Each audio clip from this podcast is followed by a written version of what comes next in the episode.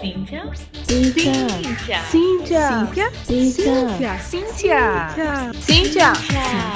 Cíntia. Cíntia. Cíntia. Cíntia. Prazer, somos Cíntia.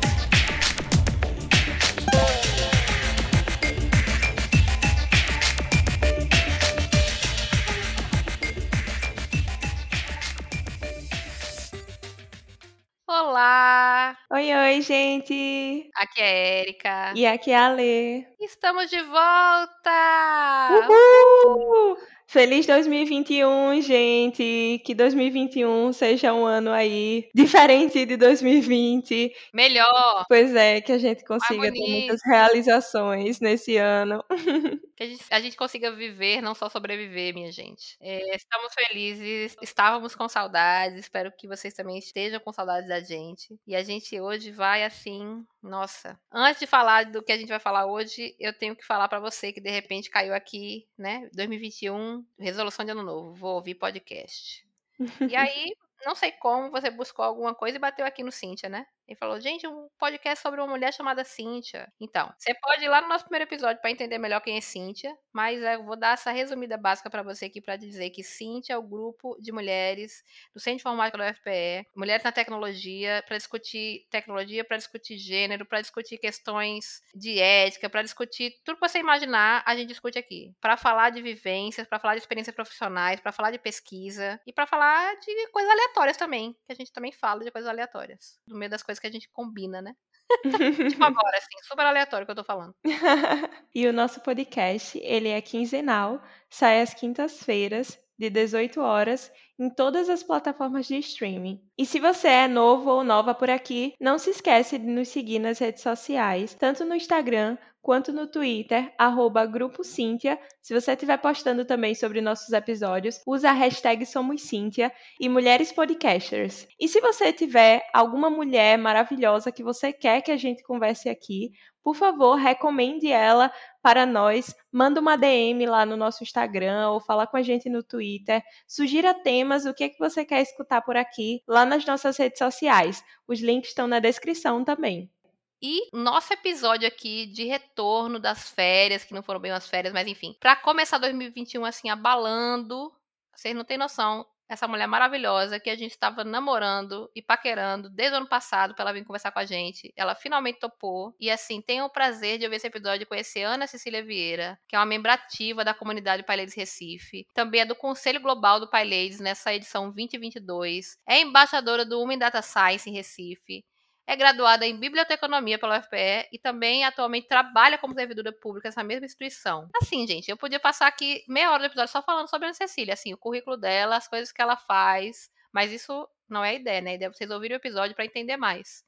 Saibam que vocês vão escutar uma pessoa que é uma entusiasta, apaixonada por comunidades e vai falar muita coisa bacana sobre as comunidades, especificamente, mais especialmente de TI mulheres, mas é de maneira geral. Ela vai dar muita dica sobre isso. E eu não podia deixar de dizer que ela acabou nem conversando muito sobre isso durante o episódio, mas ela tem uma gatinha preta chamada Nízia Floresta. Se você não sabe quem é Nízia Floresta, bote aí no Google, para você também conhecer através de Ana Cecília essa outra mulher maravilhosa. E é isso. Teria muito mais coisas novamente, como eu disse, para falar sobre Ana Cecília, mas é melhor você ouvir da boca dela. E se apaixone por ela também.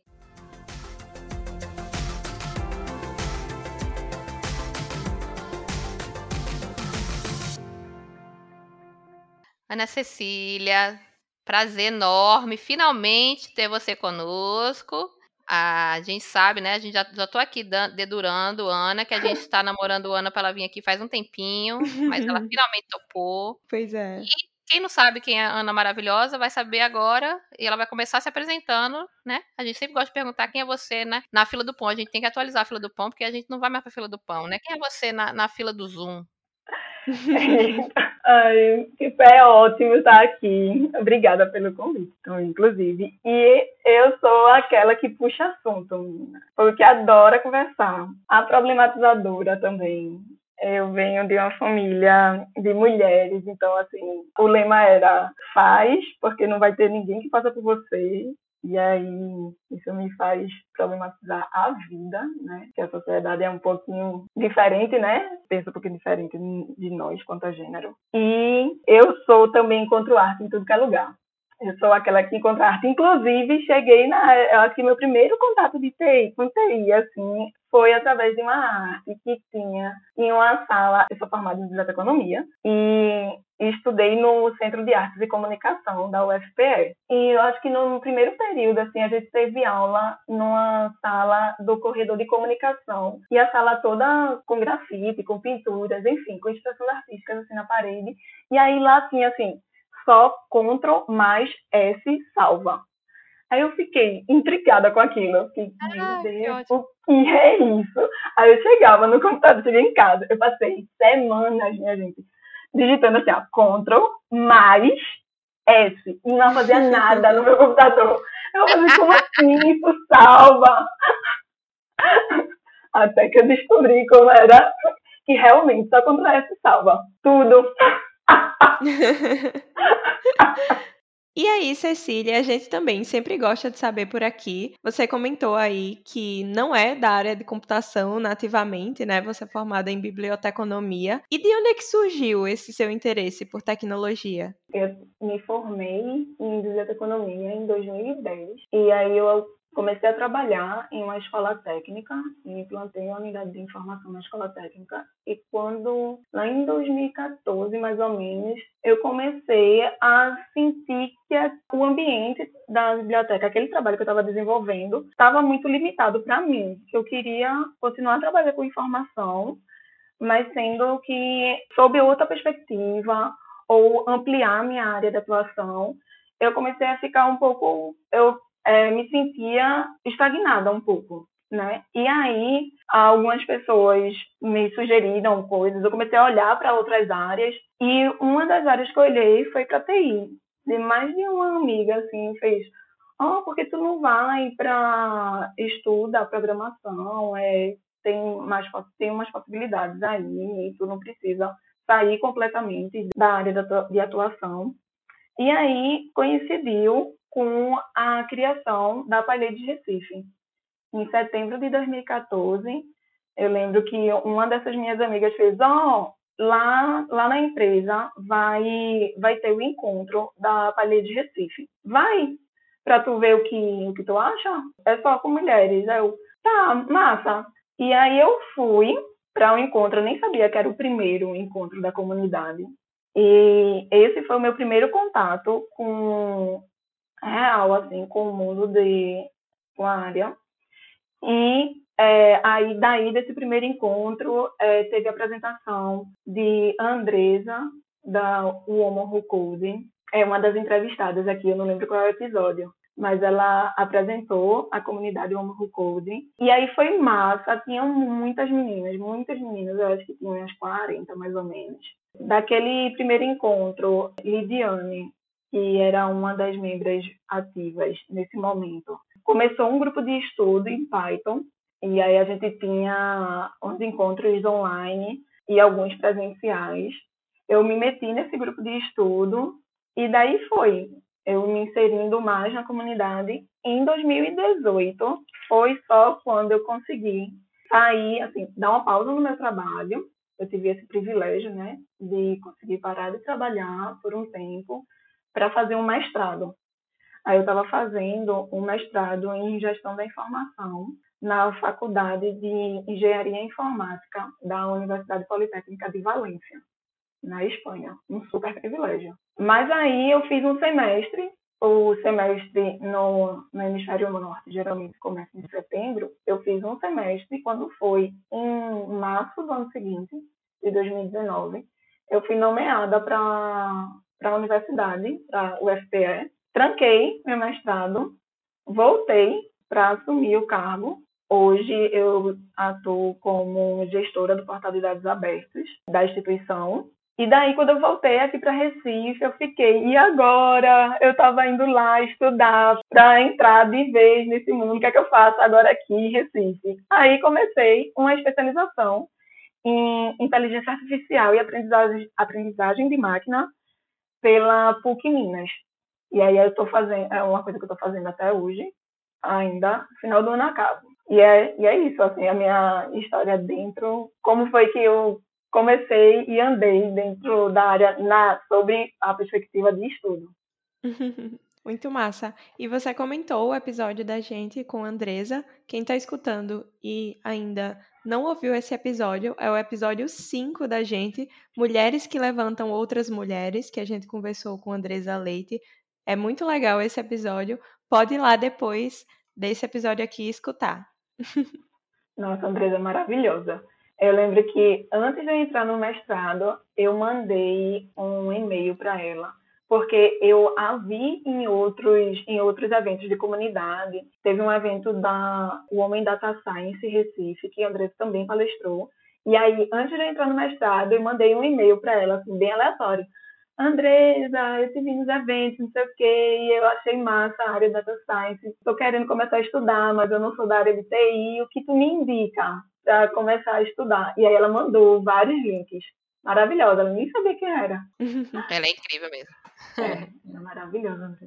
Então, Cecília, você participou do primeiro Women Data Science Recife, que foi em 2017, e como você contou pra gente, foi nele que você aprendeu mais sobre ciência de dados. É, ciência de dados é algo, né, que, enfim, hoje é, uma, é algo muito mais falado, em geral as pessoas sabem que existe essa área, é uma área promissora, etc, etc. A gente vai falar até um pouco mais de detalhes sobre isso. Mas o que a gente queria perguntar para você, que eu acho que é uma dica boa para quem está escutando a gente, é que você é, não veio originalmente da graduação de computação, por exemplo, de uma graduação de, de TI, né, tec, mais tecnológica. Como muitas pessoas que entram na ciência de dados também não vieram, né? Ah, inclusive tem muita gente que é de estatística, mas assim, em geral, por pessoas das exatas, né? Muitas vezes a gente de estatística, muitas vezes a gente de matemática. Como foi para você entrar nessa área assim? Quais foram as dificuldades que você sentiu e o que, que você pode dar de dica também para quem quer começar a, a estudar ciência de dados, especialmente para quem é de fora mesmo, né? Assim, que é uma visão de que você acredita que facilitou para você, enfim, fala um pouquinho sobre isso aí para o pessoal que está interessado. Eu ainda sou muito iniciante, ainda sou estudante na área, então as minhas dicas é de alguém que ainda está nesse período de dificuldade, porque a área de ciência de dados é multidisciplinar, né? Isso eu acho que é um consenso, todo mundo já sabe que não, não basta só saber programar e nem um pouquinho do negócio, precisa ir um pouco ir mais além. Então, para mim, a dificuldade inicial foi antes de eu pensar em de eu realmente é, começar a estudar a, a área de, ciência de dados, que era essa parte técnica, porque eu queria saber programar, eu gostaria de aprender é, outras ferramentas e não só contribuir com a área de, de negócio, de gestão de, de dados e informação, é, essa parte de gestão. Eu queria também é, saber um pouco sobre a parte de computação.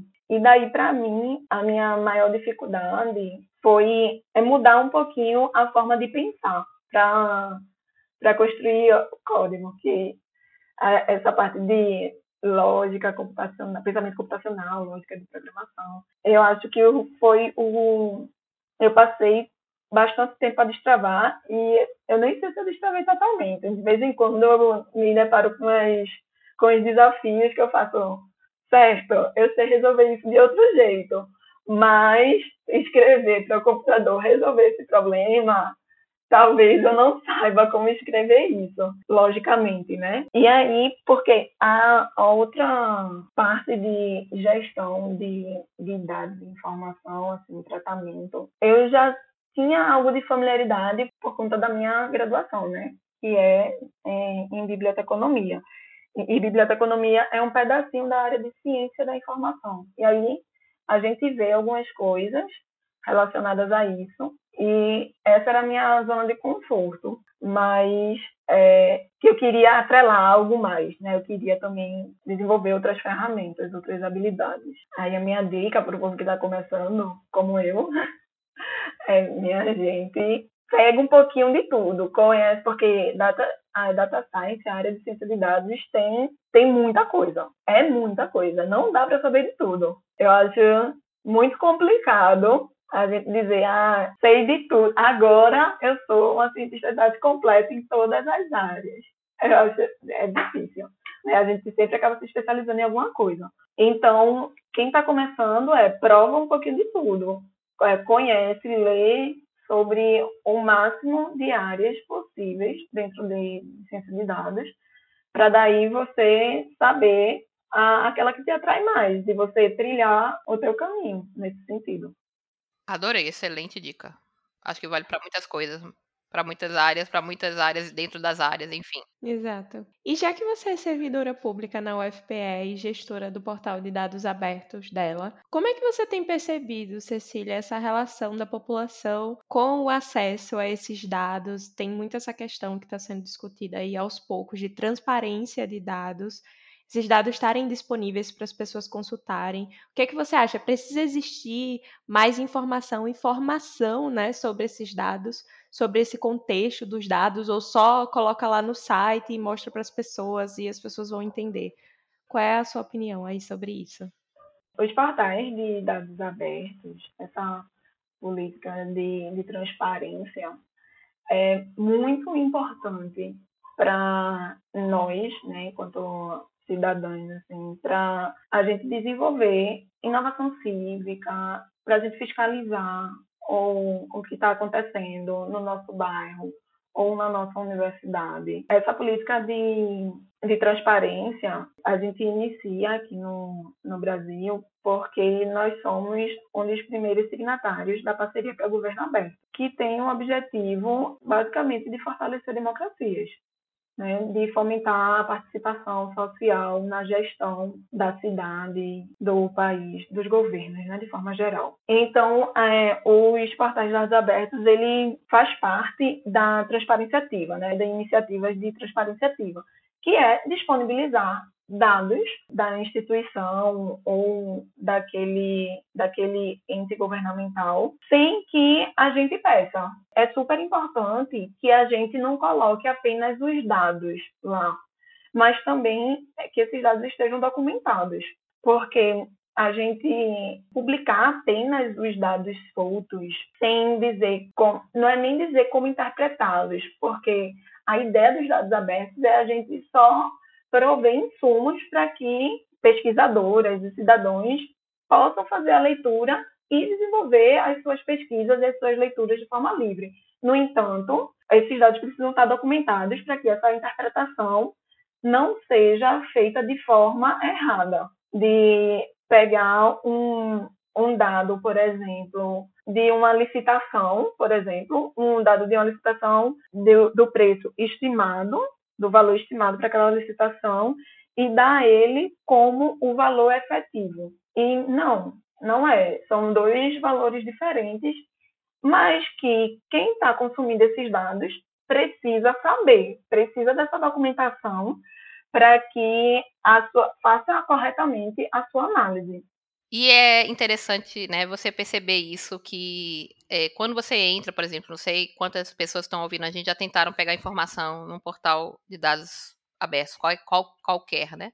Mas eu, por exemplo, que preciso de muita, muita informação relacionada, por exemplo, à questão de matrículas, evasão da minha pesquisa, né? Eu, eu mesmo baixei uma, uma né, um monte de informação lá sobre, é, enfim, sobre matrículas, e aí tem questão de evasão, tem questão de entrada, saída, conclusão.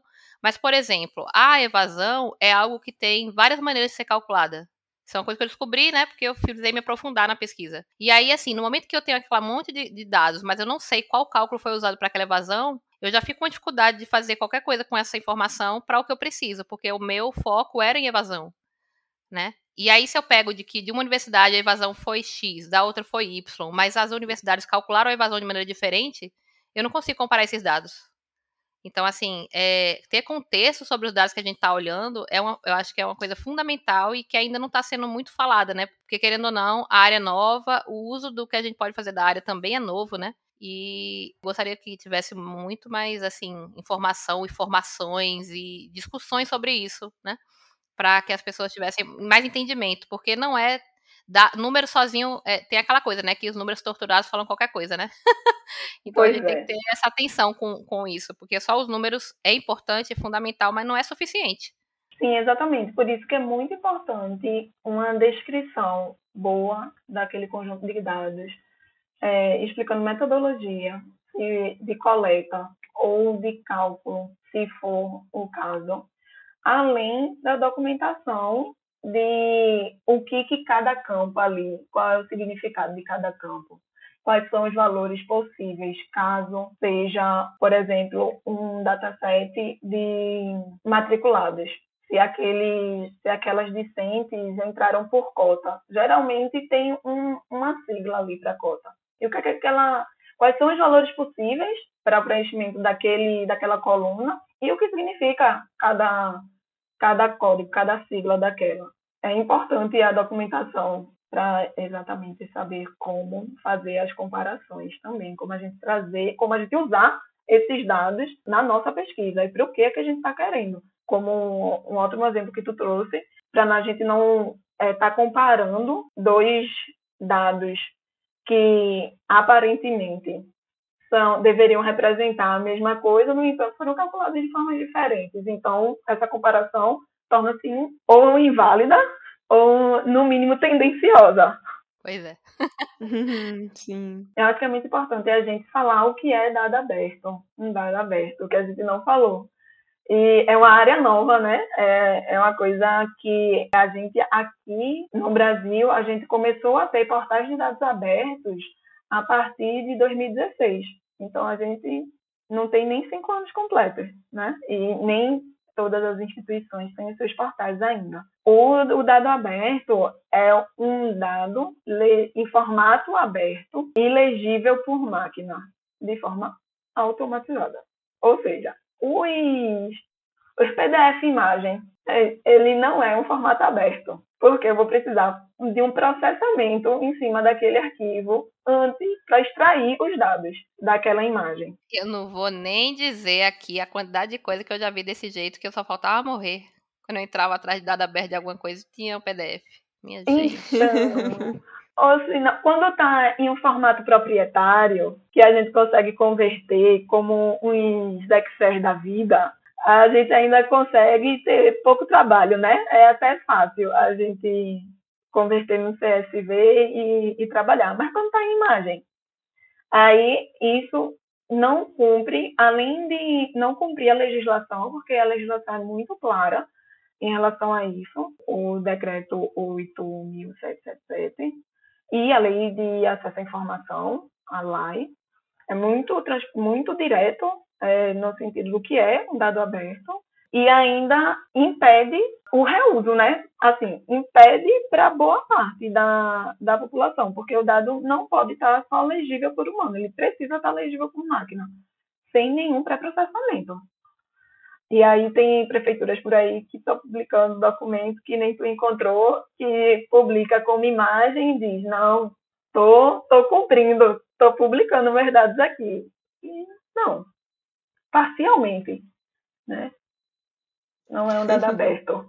Está cumprindo, está fazendo transparência ativa, mas não é um dado aberto. É o famoso tem, mas está faltando. É.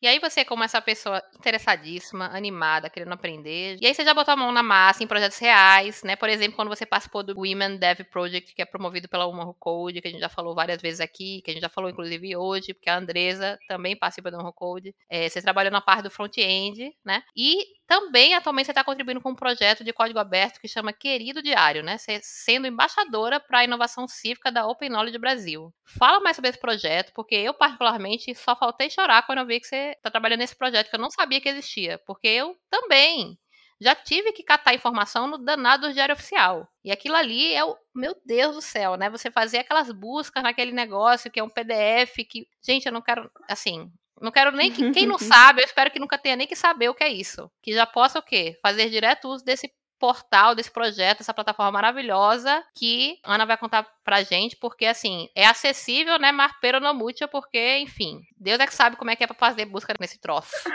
Conta aí pra gente como é que é esse projeto, que, que maravilha que ele vai proporcionar para quem precisar de informação dos diários oficiais. O Querido Diário é um projeto realmente muito importante, porque a ideia é libertar dados e informações dos diários oficiais municipais. Hoje, a gente está mapeando os 5 mil, quase 5.300 municípios que a gente tem no país, é, mapeando esses jornais, para a gente saber se existe é, o diário oficial em formato eletrônico, se existe diário oficial, porque pode ser que ele esteja publicando os atos em outro, os atos públicos em outro formato. Então, é, a gente já mapeou hoje de todas as capitais, e aí essa é a primeira parte do projeto, que está andando em paralelo com os raspadores de, de dados. Tá? Inclusive, o, o, todos os códigos estão tá no GitHub da Open Knowledge Brasil, no repositório querido diário. É, a gente tem uma frente que é construir raspadores para todos esses municípios. Então, é, o projeto é de mapear os, esses diários oficiais dos municípios, raspar essas informações e disponibilizá-las em um portal que a gente iniciou esse ano, a, o desenvolvimento do portal. Inclusive, estamos é um projeto de código aberto e precisamos sempre de voluntárias, pessoas voluntárias, com várias skills não, não necessariamente você precisa saber desenvolver código.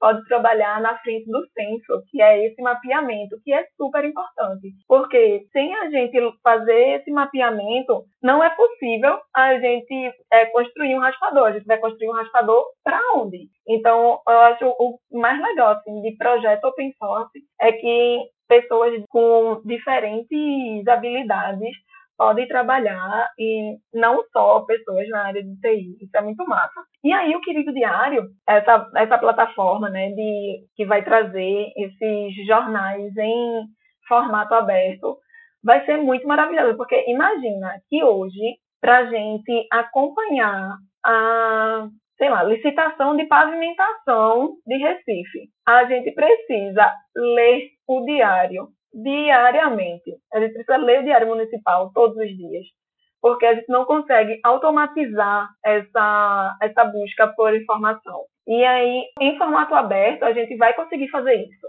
Então, esse você consegue classificar a informação, consegue buscar de forma aleatória. É uma infinidade de possibilidades ter esses diários em formato aberto, esses diários municipais em formato aberto, que eu sou muito empolgada com esse projeto. Com razão, né? Eu também. Eu, tipo, quando eu li, eu disse, Jesus, que é isso, minha gente, que coisa maravilhosa.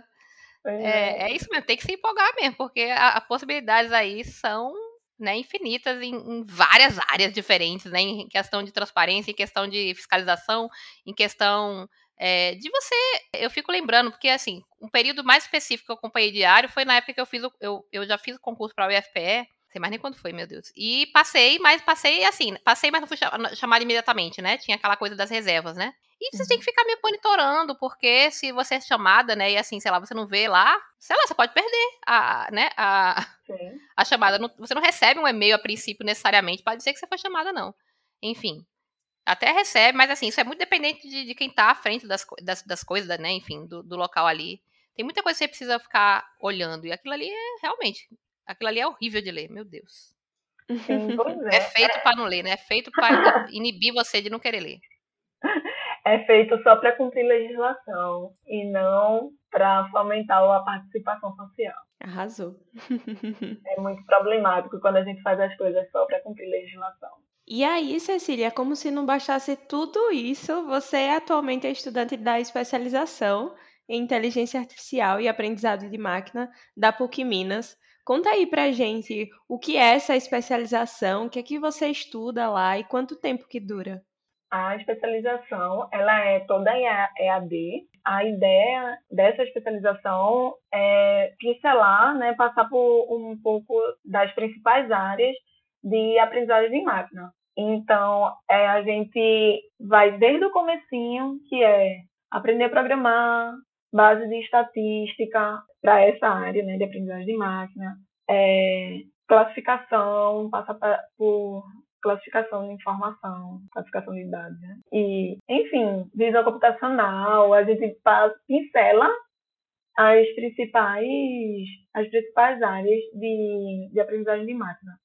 É muito legal, eu estou gostando dela, mas para alguém que não, não, nunca estudou nada de TI na vida, assim, nada relacionado à tecnologia que vem de uma área de humanas. Por exemplo, se eu tivesse, lá em 2014, ao invés de ter me envolvido com comunidades de mulheres em TI, ter iniciado essa especialização, ia ser muito difícil para mim, muito difícil, porque eu não tinha nenhum background e a especialização espera que, que você tenha. Então, é, é massa, mas se você que está ouvindo quiser começar a entrar na área, eu sugiro entrar através das comunidades, das comunidades de TI, porque é um ambiente muito mais acolhedor para quem está chegando agora.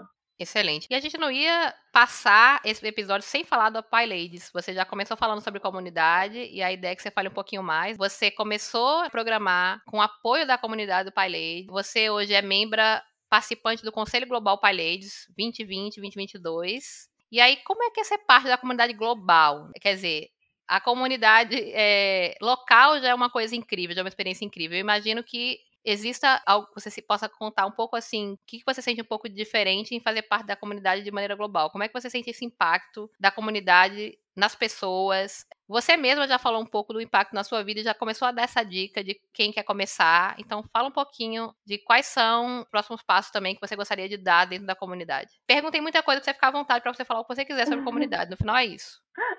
Tá bom. O impacto da rede de comunidade na minha vida dentro da área de TI é muito grande, é muito importante. É, comecei, entrei pelas PyLadies, PyLadies Recife, né? E existe PyLadies no Brasil inteiro.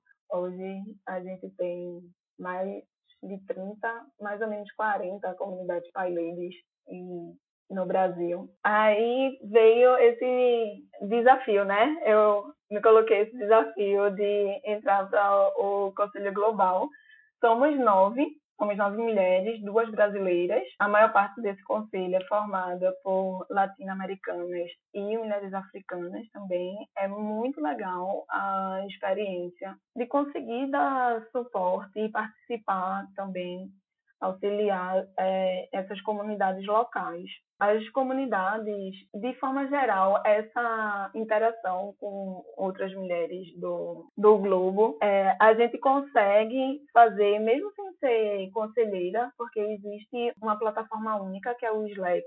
Então, lá existem canais, tanto dos capítulos quanto canais gerais e aí é muito massa você. Isso foi o meu primeiro contato, foi assim o meu primeiro contato com, com a comunidade global. Fazia parte, passei muito tempo fazendo parte só da Palha de Recife, e aí depois eu descobri que existia a rede de comunidades PyLadies no Brasil, que é a PyLadies Brasil. E aí eu descobri que existia um Slack que eu podia falar com gente do mundo inteiro. Aí eu, Hoje vou praticar meu inglês, é agora. Meu inglês de Tradutor. então, é muito, é muito massa o acolhimento das comunidades, assim, com, com todas as pessoas que estão lá. A comunidade é feita por todas nós. Então, é, no começo, eu estava lá muito quietinha, porque eu ficava, minha gente, o que é que eu estou fazendo aqui? Eu não sou nem disso aí, nem dessa área, sei nem para onde vai, o povo está falando aí, sei não. e aí, com o tempo, com esse acolhimento, com o tempo, você vai contribuindo, você vai percebendo que todas nós temos o que contribuir com a comunidade que o pouco que a gente sabe, a gente também consegue contribuir com alguém que não sabe aquilo que a gente sabe, né? Ainda não sabe aquilo e a gente consegue contribuir. Então, a comunidade é muito isso, é construída por todas nós. E o Conselho Global é uma forma de organização, porque precisa, a gente precisa, de vez em quando, de umas burocracias, né? Então, é para arrecadar fundos, para receber contatos de empresa, enfim. O Conselho Global, ele é novo, ele foi instituído foi no ano passado, foi a primeira eleição do conselho, mas a gente no, na organização global existem os grupos de trabalhos que existem desde que eu me entendo, desde que eu entrei ali no Slack, existiam os grupos de trabalho, grupo de trabalho em comunicação, grupo de, de trabalho em arrecadação de fundos, de infraestrutura, e ele, eles são abertos para a participação de todas. E é assim que o Pai Ladies Global tem se movimentado até hoje. O conselho é muito mais uma instituição formal, assim, uma representação, né, Pai formal, junto à Python Software Foundation.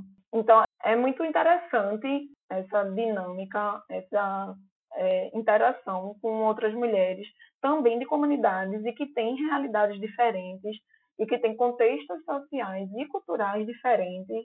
E aí é, você aprende mais do que tecnologia, né? Se relacionando assim com pessoas diversas. É massa e convida todo mundo assim a participar de alguma comunidade, estar em alguma comunidade que se sinta acolhida. Tem a PyLadies, tem a AfroPython, tem Cíntia, eu, eu entrei no Cintia, foi muito interessante. Eu tava, cheguei na universidade, assim, um dos meus primeiros dias lá na universidade, na Universidade Federal de Pernambuco, eu vi uma menina no ônibus com a camisa do Cíntia. Aí atrás tinha Cíntia, ciência e tecnologia com elas. Aí eu, meu Deus, existe um grupo de mulheres aqui no CIM eu vou atrás dele. Eu parei a menina no meio da rua, minha gente. Vocês entenderam? Eu desci do ônibus junto com ela, porque. Adoro! A gente tava descendo na mesma parada. E aí eu fiz. E aí perguntei, né? É, eu nem sei o nome dela. Desculpa se tu tá ouvindo. É, inclusive, eu quero te saber quem é. E aí ela, não, um grupo de mulheres, não sei o quê, do sim, do sim.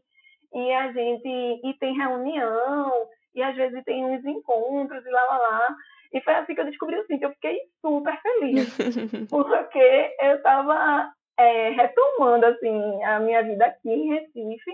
Eu estava realmente querendo descobrir como é que estava o, o ambiente de comunidades por aqui, o que, que existia além do, do Pai de Recife, porque lá em 2014, 2014 até 2016 mais ou menos, era Pai Ladies e o Murmur Code, e não tinha muita, muito mais do que isso, né? Eu não conhecia muito mais do que isso. E aí, agora, volto agora em 2020, o cenário é super efervescente, assim, para as comunidades de mulheres em TI. Muito massa, muito massa perceber isso.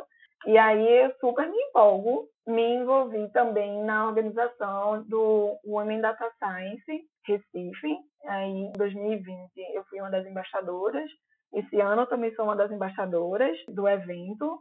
E aí, Cíntia, Women Data Science Recife, falei de Recife. Eu acho que são essas daqui de Recife que eu me envolvi. Mas aí eu também descobri a comunidade de embaixadoras para inovação cívica da Open Knowledge Brasil, que não tem essa perspectiva de gênero, né? dessas outras comunidades que eu participei até então e que eram super super confortáveis e acolhedoras. E aí eu fiz, nossa, que massa isso daqui. Eu que eu quero trabalhar, é muito massa essa parte de inovação cívica, transparência de dados de informação, fomenta a cultura de transparência. Meu, que massa isso daqui, porque em 2020, um dos eventos que o Women Data Science Recife promoveu foi o Open Data Day. E aí foi meu primeiro contato com a Open Knowledge Brasil. E daí, quando eu soube que existia uma comunidade para embaixadoras cívicas, eu, menina, aqui, é aqui, também quero ver isso aqui. E maravilhosa, comunidade maravilhosa. Tem esses projetos, como é, eu já falei do que diário, mas existem outros projetos, como Serenata de Amor, o Parlametria. Existem outros projetos voltados para, para essa área de, de transparência de dados, de formação e inovação cívica. E daí a comunidade também é muito legal participar, porque me ajuda muito também e eu contribuo também por conta da minha área de atuação, por estar envolvida com dados abertos na UFPE. Então, eu entrei na comunidade porque eu é, tinha interesse no tema e aí acabei que eu também descobri que eu conseguia contribuir de alguma forma que isso me ajudava no desenvolvimento da minha atividade é, enquanto servidora pública. Assim, comunidade, eu, eu para quem eu tiver a oportunidade de falar de comunidades de TI, eu falo. Quando eu entrei para trabalhar com o portal de dados abertos, eu comecei a falar, né? Comunidade, comunidade de Python, minha gente. É muito interessante a gente se envolver, porque a gente tem acesso, a gente acaba captando, tendo uma antena mais ligada em outras coisas que estão acontecendo na nossa cidade e também na área de TI. É muito legal ter isso. E aí a gente não se esgota em si, né? Pelo menos eu, né? Eu me fecho muito. Não não fazendo uma troca assim com, com pessoas, eu isso me esgota rapidamente. E aí, coitado desse povo que está trabalhando comigo, porque até hoje eu tô lá. Minha gente, comunidade, vamos, projeto open source, que vocês acham de contribuir? Coitado nada. Tudo privilegiado de poder ouvir a palavra, assim, de graça, tipo, acessível. Vai passar a vida, nem vai descobrir. Isso é tudo privilegiado. Eu acho assim, a gente sempre fala nos episódios aqui do quão maravilhoso é participar dessas comunidades, do quão importante é para as mulheres se unirem, para se fortalecerem, e como é uma experiência assim, transformadora na vida da pessoa. Muito legal que Cecília compartilha aí também desse coração quentinho aí sobre participar de comunidades. Realmente é muito bom. Sim, Ale, realmente é muito legal, porque você é muito legal você encontrar pares e uhum. pessoas que estão que estão ali, que têm às vezes o mesmo contexto é, que você, ou que passa por situações muito semelhantes e, e, que você achava que era algo que só você passava, e aí encontrar essas outras mulheres e conversar com elas e desenvolver projetos, que é muito legal trabalhar com, com mulheres, muito legal desenvolver projetos é, com muitas mulheres. Aí você encontra, chega a dar um quinzinho assim, né, no coração, uhum. é muito massa. Eu vou dizer um negócio aqui para botar fogo no parquinho. Eu sou uma pessoa que foi evangelizada em Java. E aí eu lembro que quando eu fui para o TDC em 2019, tava o povo lá, Python, Python, Java, não, não sei o que, né, e tal. E o povo, o povo, mais novo foi evangelizado em Python. E Python é massa, realmente. Aprendi um pouquinho, fiz o básico ali, entendi, mas eu tenho certeza que metade desse amor por Python vem das comunidades. É um amor da, da construção de como você aprende. É isso que eu estou falando, é fazer projetos incríveis, é fazer projetos com mulheres incríveis. Então, assim, ok, Python é massa, mas assim, esse amor todo que eu vejo por Python tem tudo a ver com isso daí, eu tenho absoluta certeza. não tô dizendo que é melhor e nem pior que Java, certo? Não, tô, não quero entrar nessa treta, mas que tem aí o dedinho da comunidade nesse amor, tenho certeza que tem. Eu concordo completamente que a nossa relação com esse objeto aprendido vem muito da, desse processo de aprendizagem, né? Então, como o Python vem desse, desse tem né, essas comunidades acolhedoras e essas comunidades são direcionadas para desenvolvimento de projetos open source que têm um impacto social, nossa, é assim, para mim, inerente, é impossível não gostar, não, não ligar, sabe? Esse é, processo de aprendizagem que você é, que tem um impacto social, que nossa, eu, eu vejo coisas assim, eita, nossa, que massa, isso aqui estou é, contribuindo, contribuí um tiquinho aqui, porque eu não sei fazer muita coisa. Mas esse, esse projeto que eu pude participar tem um impacto tão legal na vida das pessoas. Então, o, a relação com a linguagem, eu acho completamente que vem desse, desse processo né, de, de aprendizagem total. Vem sim. E assim, eu tive um professor de Java na universidade, inclusive, que foi um professor ótimo. E eu sei que isso fez toda a diferença quando eu fui aprender. Foi a terceira linguagem que eu aprendi. Enfim, tem N coisas, mas tem com certeza a relação que eu tive nessa disciplina que foi diferente. Teve uma, uma relação diferente, afetiva aí, com aprendizado. E é isso, assim, a gente sabe que aprendizado tem tudo a ver com afeto e relação. E isso contribui demais, né? Como também atrapalha demais quando o negócio não anda direito. E sendo uma mulher negra na área de TI, Quais desafios você enxerga que a gente ainda tem pela frente e como é que você acredita que a gente deve combatê-los, Cecília? Eu acho que desafios são muitos, né? Como mulher e oh. como a mulher negra, a gente tem desafios em, eu acho que em todos os âmbitos da sociedade. E aí, na área de TI, eu acho que o nosso maior desafio é construir essa tecnologias que sejam inclusivas para nós, é, desenvolver projetos que sejam inclusivos e que levem o nosso olhar, né? Que porque estamos na, na base da pirâmide, né? Mulheres negras estamos na base da pirâmide. Então, se a gente desenvolve trabalhos que olha para essa essa população, não só a gente vai ser é, privilegiada por isso, porque hoje a tecnologia pode ser bastante racista e excludente. E daí eu acho que o, nosso grande desafio, eu acho que, primeiro, é conscientização política, tomada de consciência do nosso,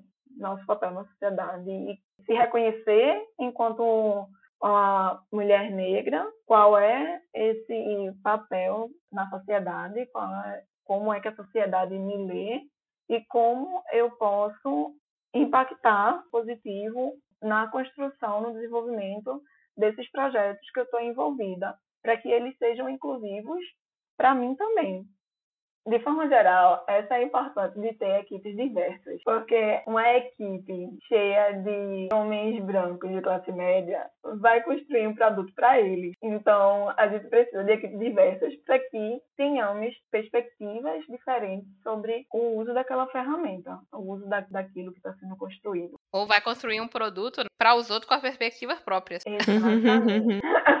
Acho que esse é o grande desafio, assim, na área de TI, de nós, pessoas que fazem parte de grupos minoritários, sabe? Eu acho que esse é o nosso grande desafio. É estimular a formação de equipes diversas, inclusivas, né? Porque não adianta ter uma equipe diversa onde só um fala. E desenvolver produtos mais inclusivos, né? Que não, não reforcem os preconceitos e exclusões, as opressões que a gente tem na sociedade.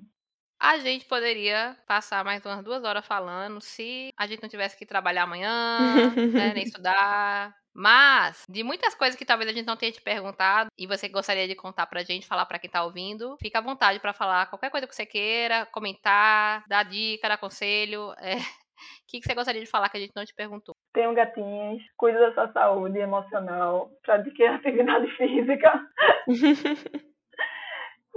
É, sério, assim. Eu já adorei.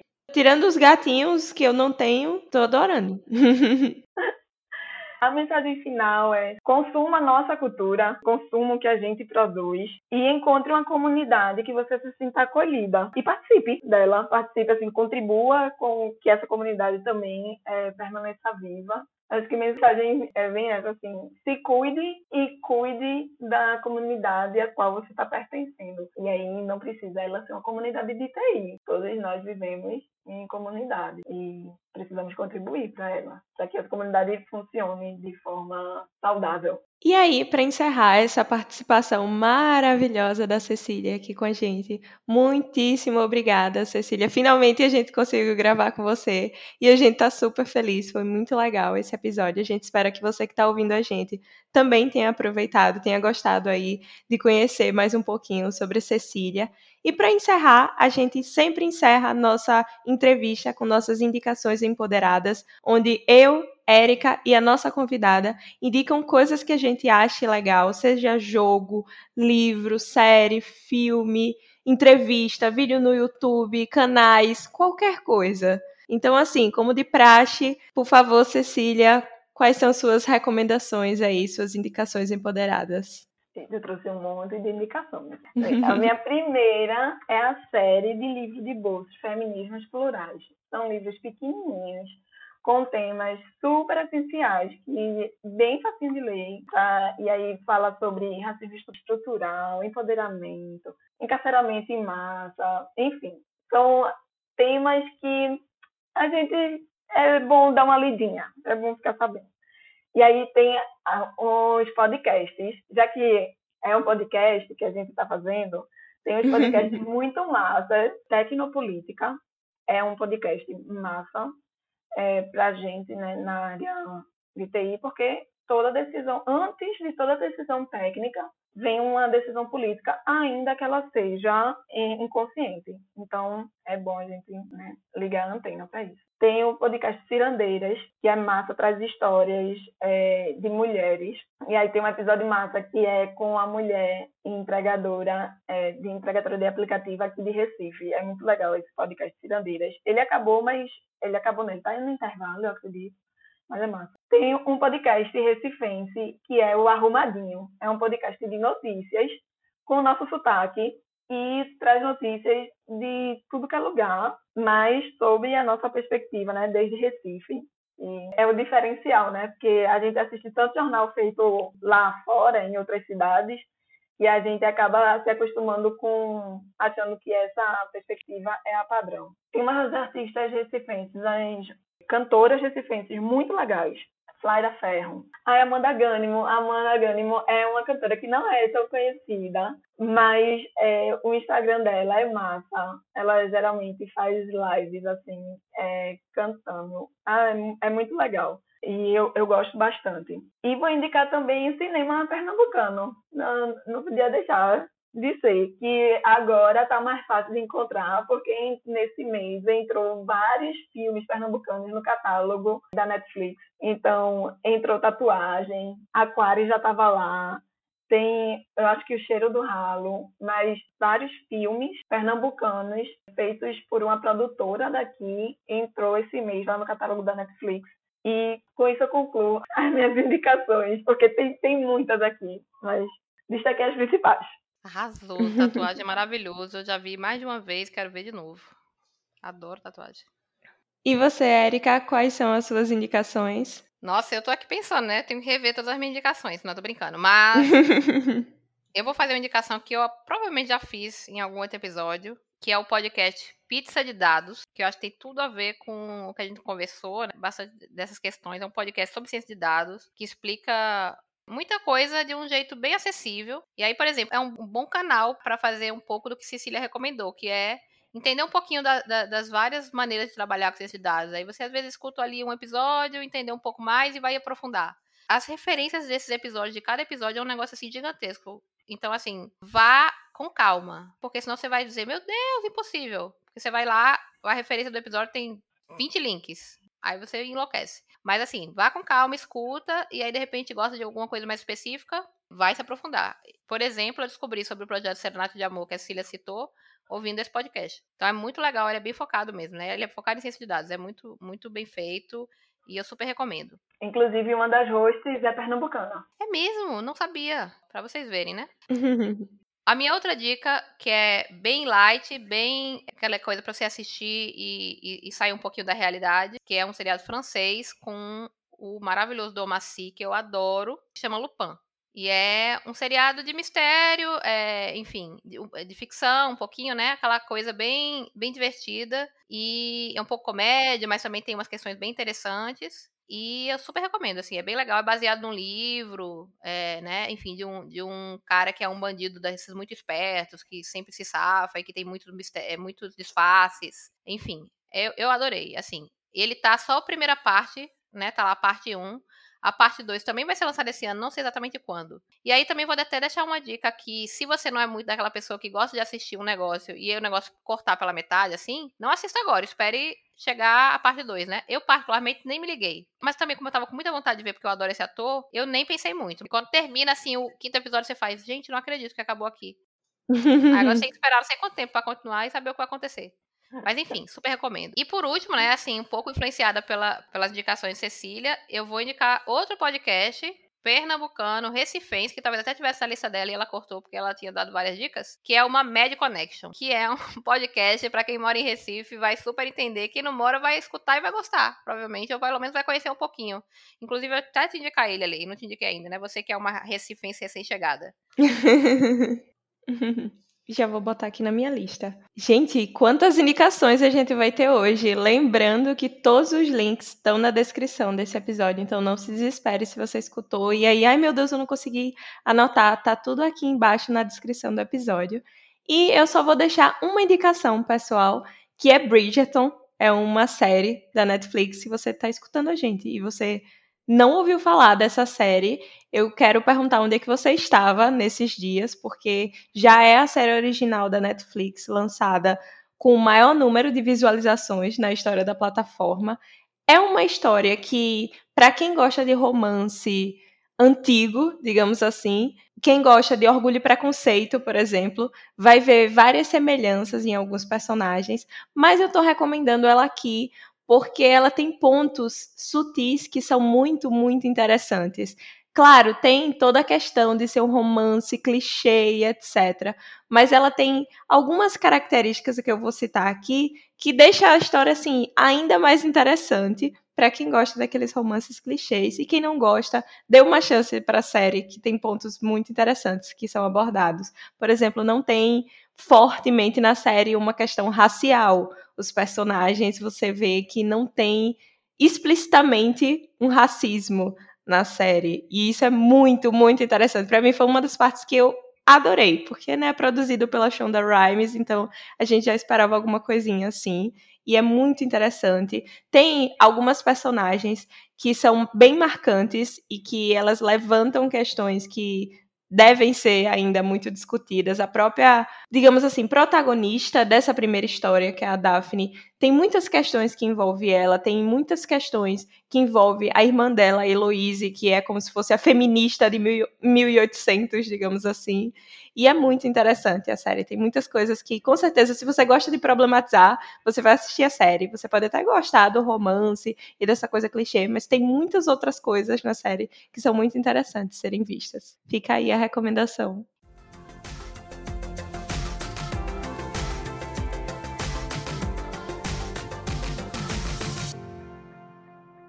E é isso, gente. Esperamos que vocês tenham aproveitado esse episódio, que tenham gostado de conhecer um pouquinho sobre Ana Cecília. Quem sabe Cecília não volta aqui novamente, nos dá aí o ar da graça de novo, falando sobre outros temas. Não se esqueça de seguir nas redes sociais, arroba Grupo Cíntia, tanto no Instagram quanto no Twitter. E nem de usar as hashtags Somos Cíntia e Mulheres Podcasters, tanto para compartilhar esse episódio, para compartilhar sua opinião e para sugerir temas e sugerir mulheres. Sugiram mulheres também, né? Tem tantas mulheres incríveis que a gente não sabe que existe, mas que a gente adoraria entrevistar. E se você quiser ouvi-las, indica pra gente. Com certeza. tchau, tchau. Cheiro.